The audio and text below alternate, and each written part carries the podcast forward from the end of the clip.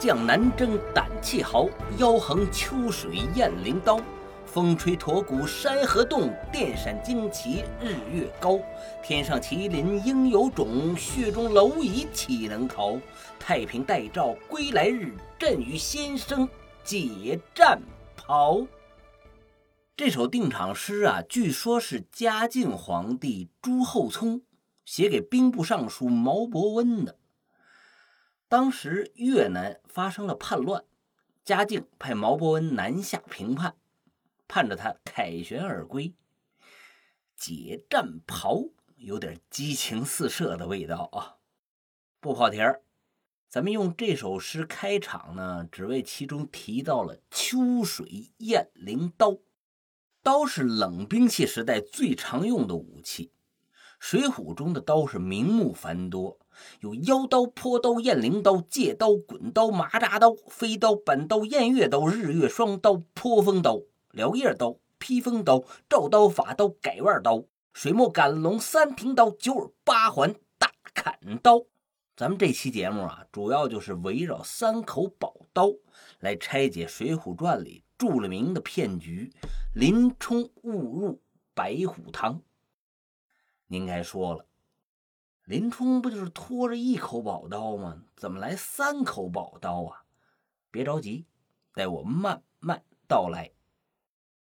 上一期节目啊，咱们主要讲的是智劫生辰纲，吴用在黄泥冈设巧计，红毛刘唐等人当托，引杨志喝下了药酒，七香冬枣换了十万贯寿礼。您可别把红毛和药酒往一起连啊，我可没那么讲，我怕被跨省捉拿呀。这一期呢。咱们聊聊《水浒传》里另外一个骗局，这可是老贼高俅参与设计的，无比狠辣，是环环相扣，是步步追魂。您又该说了，林冲的故事都烂大街了，谁爱听你讲这陈谷的烂芝麻？嘿，咱啊还真有新鲜的。这样吧，我先给您说几条关于《水浒传》的冷知识。您看，您听说过没有？第一条，这高俅在历史上可不是什么著名国脚，陪皇上颠球倒钩、玩花式足球的。他是通过历史上不世出的大文学家苏轼、苏东坡举荐，才得以走上仕途的。凭一手好公文和后来的赫赫战绩，才攀上了人生巅峰的。第二条，其实宋江才是《水浒传》里的大骗子。第七十一回，忠义堂十节受天文，梁山坡英雄排座次，那绝对是宋江一手设计的。什么让公孙胜设坛祭天呐？什么半夜火光冲天，天塌地陷呐？顺着火球一挖，出了个石碑。正好还有个道士认识石碑上的天书蝌蚪文：三十六天罡七十二地煞，天魁星呼保义宋江，天罡星玉麒麟卢俊义，天机星智多星吴用，天闲星入云龙公孙胜，天勇星大刀关胜，天雄星是豹子头林冲。其实啊，这一百单八将的排名那都是宋江拟好的，顶多。是让吴用当个帮凶。第三条，作者施乃安呐也使诈，怎么说呢？据日本历史学家宫崎市定老先生考证，历史上有两个同名同姓的宋江，一个是官方南征北战的将领，一个是落草后一个月内便被迅速平定的豪强。哎。施老先生摇动生花妙笔，愣把俩人给组合到一块儿了。其实您细想，这《水浒传》呢，它确实是有些拧巴。打的官军满地找牙的绿林人，你想着啥招安呢？用李逵的话说，打到东京夺了鸟位，多好啊！金圣叹大师啊，就腻歪这个宋江早招安、晚招安、早晚得招安，一生气。他把《水浒传》给腰斩了，说前七十回才是施老先生写的，后三十回也好，后五十回也好，那都是施乃安的徒弟罗贯中或者是其他的旁门左道弟子瞎扯淡续写的。你说好玩不？第四条，蔡京高俅童贯竟然排名在杨二郎之上，这是我瞎联系的啊。宋徽宗时期有四大奸臣。蔡京、高俅、童贯、杨戬，这里的大奸臣、大太监杨戬跟杨二郎是同名，但绝对不是一回事儿。够冷的吧？只为博您一笑。好了，这四条冷知识往这儿一亮，我觉得您呐，咱也得提起点兴趣来了吧？那咱们就从头开始捋这个林冲误入白虎堂。话说啊。林冲本是岁月静好派的代表人物，自己是官二代，公务员，三十四五岁就当上了八十万禁军的枪棒教头，收入也颇丰，中产阶级，而且老婆是如花似玉，那真是如花美眷，似水流年呐，小日子过得是有滋有味儿。您要是问我咋知道他是官二代和收入颇丰呢？其实书中是有交代的，有话说他爹是林提辖，官儿不大吧，那也是官儿啊，所以是官二代。收入颇丰呢，其实宋朝是高薪养廉的典范，当官的收入都不低，而且后文书咱们会提到林冲。不跟老婆商量，随便就能拿出一千贯买宝刀，可见其收入不菲。这一日呢，林冲和娘子到岳庙上香还愿，闲来无事就溜达到大相国寺的菜园附近，恰好看到花和尚鲁智深练武，将六十二斤的大禅杖是舞动如飞呀，不由自主的就点赞喝了声彩。英雄相惜，两个人马上就结拜为异姓兄弟。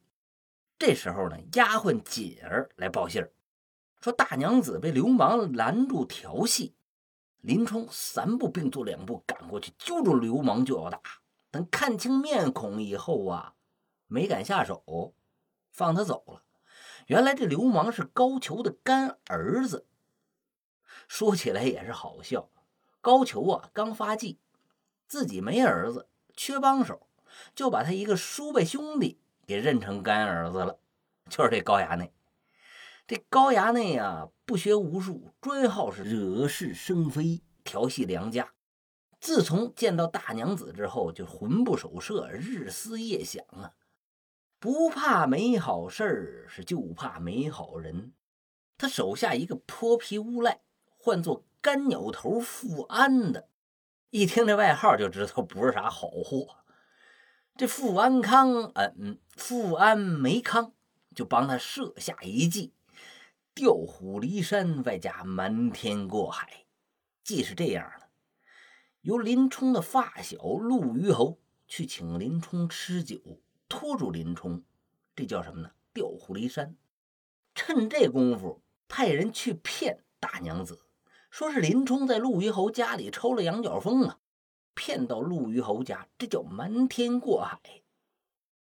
高衙内呢，在陆虞侯家里守株待兔，成就好事霸王硬上弓，把生米做成熟饭。你说这干鸟头有多坏吧？陆虞侯呢，一听是高衙内安排，竟然不顾哥们儿情分和江湖道义，一口应承。先去林冲家里，假意叫林冲去家里吃酒，给大娘子听的。出来以后呢，又推说家里是脏乱差，找了个酒楼，请林冲是借酒浇愁，推杯换盏，是拖延时间呢。结果又是丫鬟锦儿找到了林冲，说娘子被骗到陆虞侯家了，大喊杀人。林冲玩命跑来，幸好是大娘子刚烈，不从高衙内。估计啊，也是跟他爹张教头，还有跟林冲啊学过几手三脚猫的功夫，高衙内也不得近身。哎，被林冲救下来了。高衙内吓得跳墙跑了，陆虞侯也就此不敢回家。这高衙内连惊带吓，外带相思病，是病的是命若游丝啊！高俅这个心疼啊！这时候，干鸟头富安和陆虞侯又定下了一条计策，献给高太尉。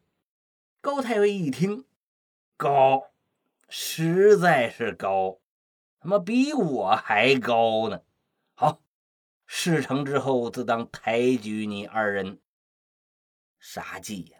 请君入瓮，金刀绝户计。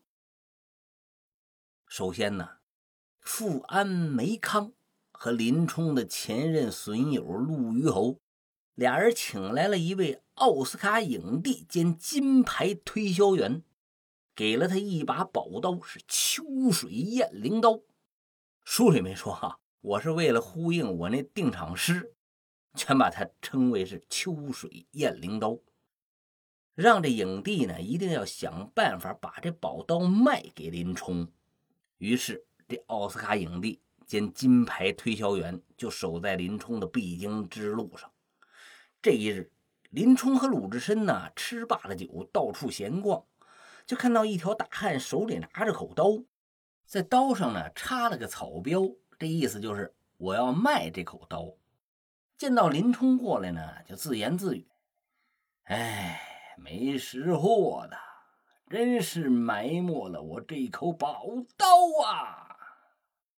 林冲啊，没当回事膀胱都没给他，不不是膀胱，是余光，眼角的余光都没扫他。这影帝呢，就跟在背后吆喝。这么好的宝刀，可惜没有遇到识货的。林冲呢和鲁智深还是没在意，继续往前走。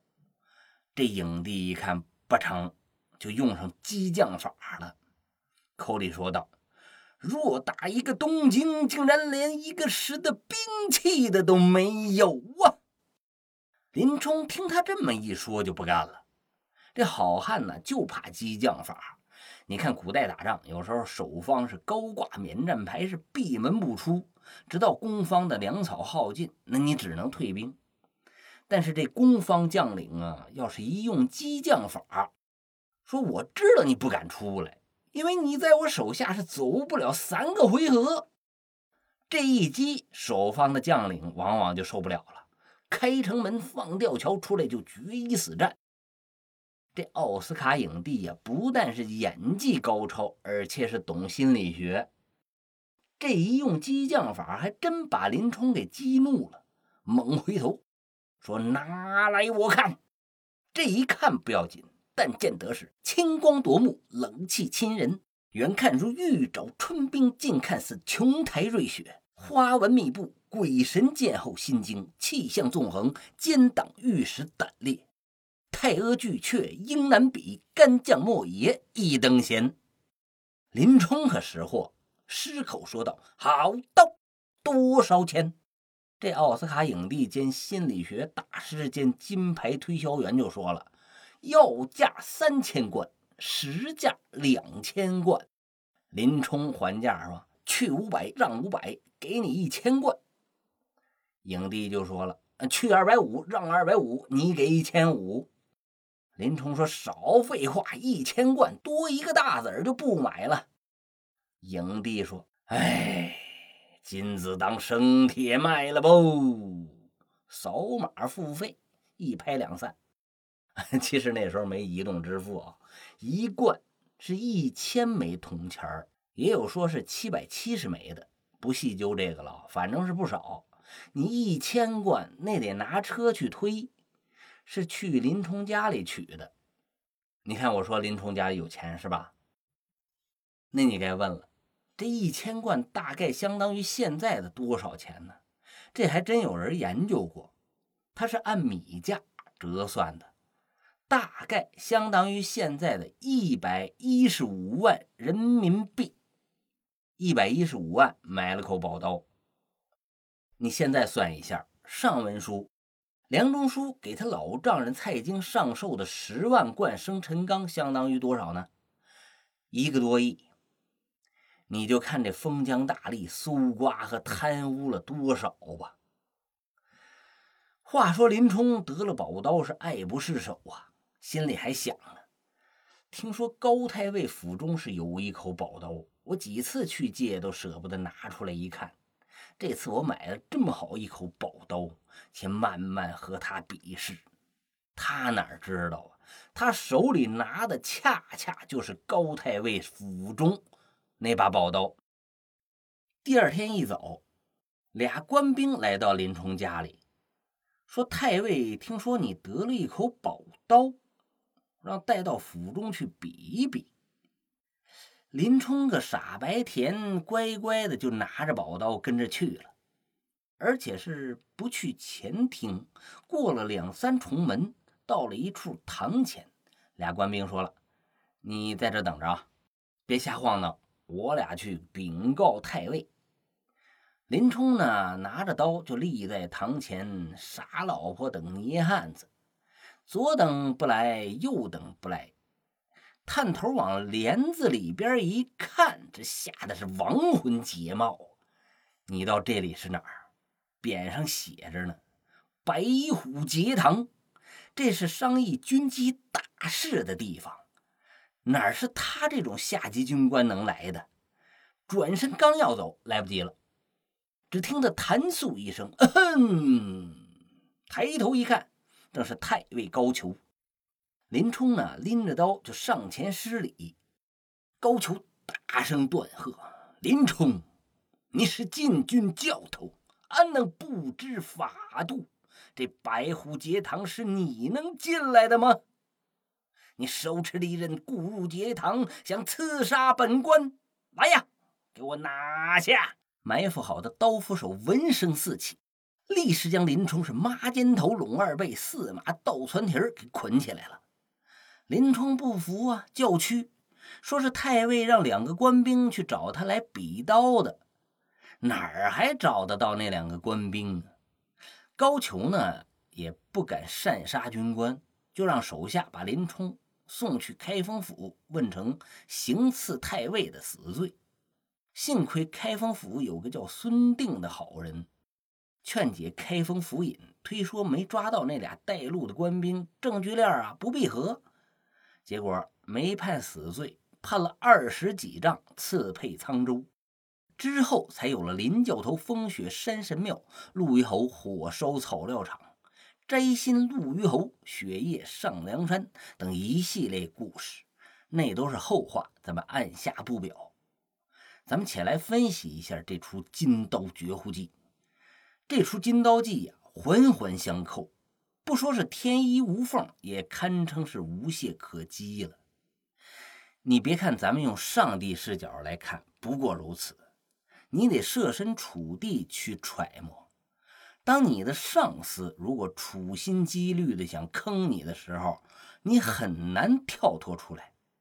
我给你举个现实中的例子啊，二柱子呢是某公司的办公室主任，有一天，杨总经理和潘副总带他去招待一伙大客户，推杯换盏，酒酣耳热之际呢。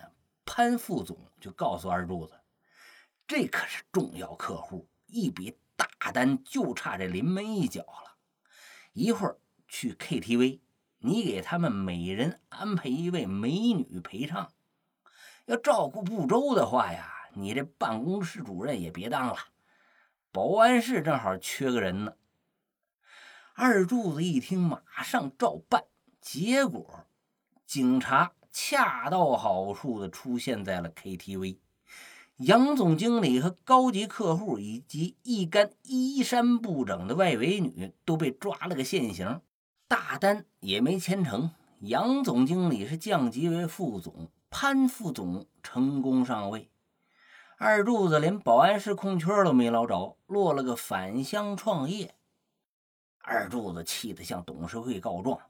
说是潘副总经理让他找的嫩模，潘副总啊，现在是潘总了，矢口否认，说瞎说，我是个高尚的人，我是个纯粹的人，我是个脱离了低级趣味的人，那天饭局呢，正赶上我媳妇儿浑身上下肚子疼，我就赶回去带她去医院了。否则，一定会阻止你们这么胡闹。说不定啊，大单已经签下来了，咱们公司都上市成功了。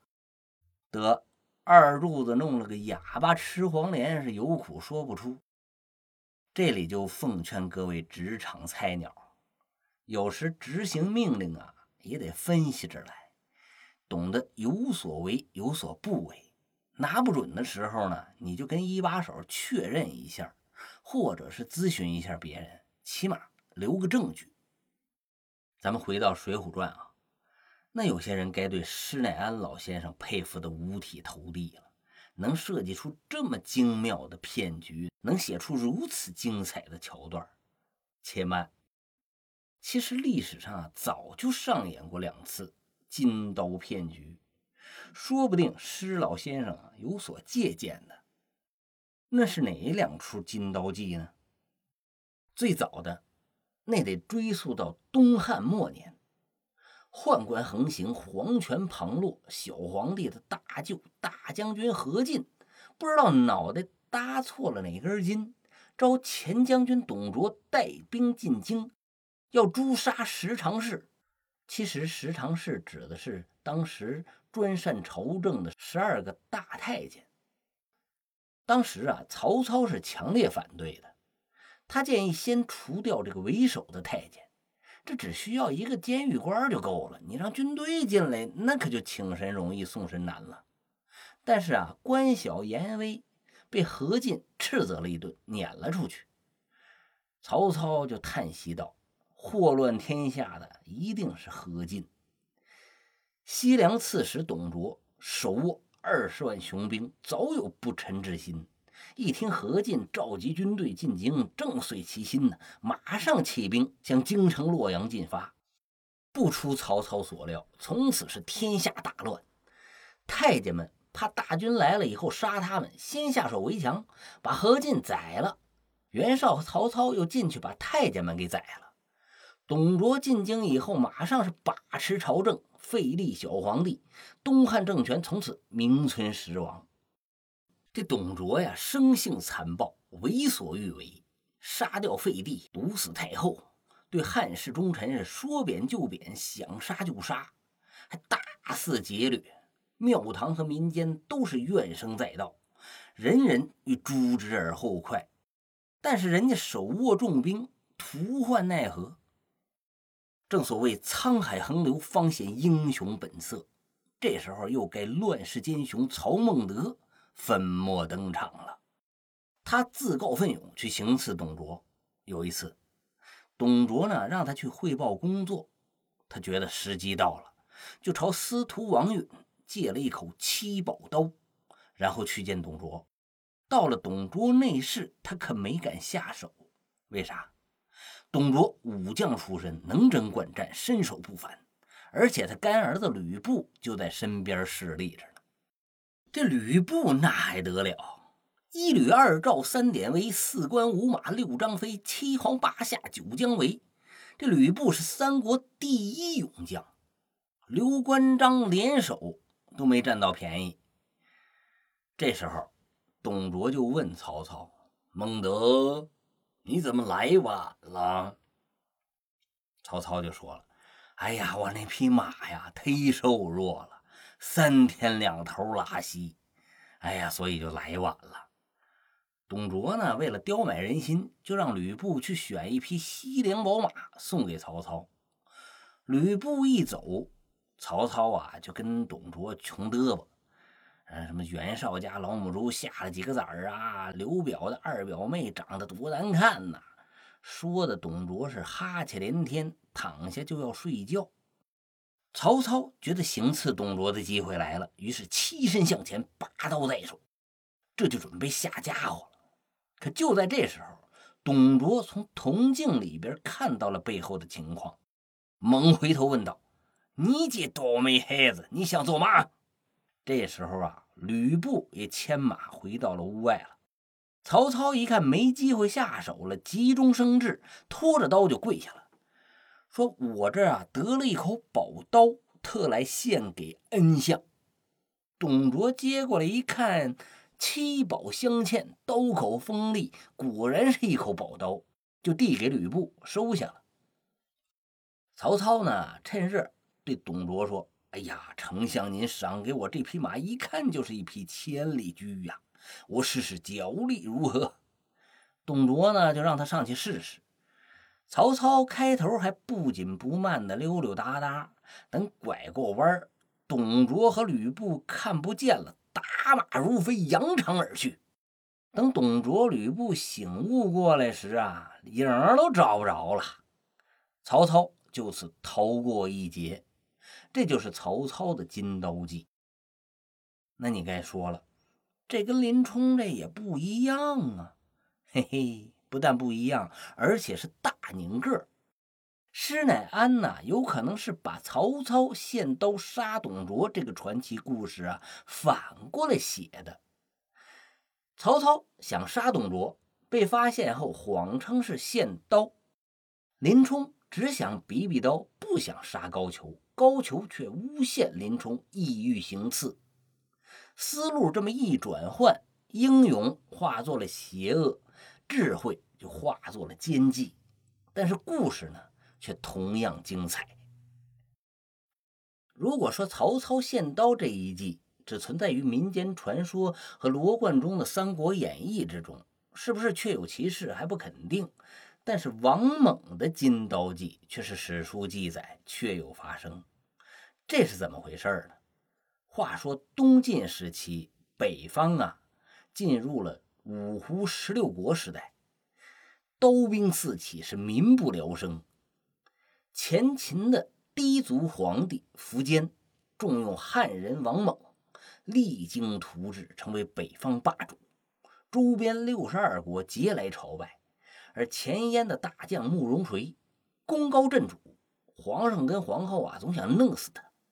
慕容垂啊死里逃生，就投奔到前秦来了。这慕容垂可太厉害了，从十三岁随父出征，这一辈子就没打过败仗。什么佘业干呐、刘牢之啊、恒温呐、恒冲这些名将，都是他的手下败将。七十多岁带病亲征，还把北魏皇帝拓跋圭给击败了。你就说他有多牛啊！当时啊，他是走投无路，就来投靠苻坚。苻坚。当时可不像淝水之战时候那么膨胀，那么张狂。他礼贤下士，广纳英才，就收下了慕容垂，并委以重任。丞相王猛啊，善于识人，他就向苻坚谏言：这慕容垂绝非池中之物，日久必反。而且此人才华出众，不甘人下，如不尽早除去，日后是绝对会成为前秦的大患。结果人苻坚不听，说人家千里来投，我若把他除掉，那以后还哪有英雄豪杰前来投靠啊？您老啊，是不是担心我重用他影响您的待遇呀？啊，不会的，不会的，我再给您加点薪。就给敷衍过去了。王猛一看明剑不成，那就只能玩阴的了。这王猛可了不得，文武双全。自从被苻坚启用，政治上整肃吏治，强化集权；经济上兴修水利，是鼓励农桑；军事上严明军纪，攘外安内。前秦崛起，王猛是居功至伟。被称为是才比江上，功盖诸葛，江北第一人。王猛其实啊不是小心眼儿，妒忌什么慕容垂，他真是为国家考虑，想除去慕容垂这个反骨强人。深思熟虑之后，王猛出击了。这一日，王猛找到慕容垂，说：“哎呀，慕容贤弟呀，皇上这又给你发了大红包了，不行。”你这手气最佳，你得请我喝酒。慕容垂哪敢惹这个权倾朝野的猛人呢？于是设宴款待。酒过三巡，菜过五味，觥筹交错，酒酣耳热之际，王猛就说了：“贤弟你呀，才学过人，是人情练达，我要和你结为异姓兄弟。”慕容垂赶紧巴结：“好啊，好啊，您说咋儿拜就咋儿拜。”王猛又说了：“哎呀，不行，过一段时间呐，我要去打前燕，给你出气。我这一离开你呀，我肯定是日思夜想，夜不能寐呀。你得给我件随身物品，让我带上。我睹物思人，以为相思之苦啊。”慕容垂就问：“那您想要啥呢？”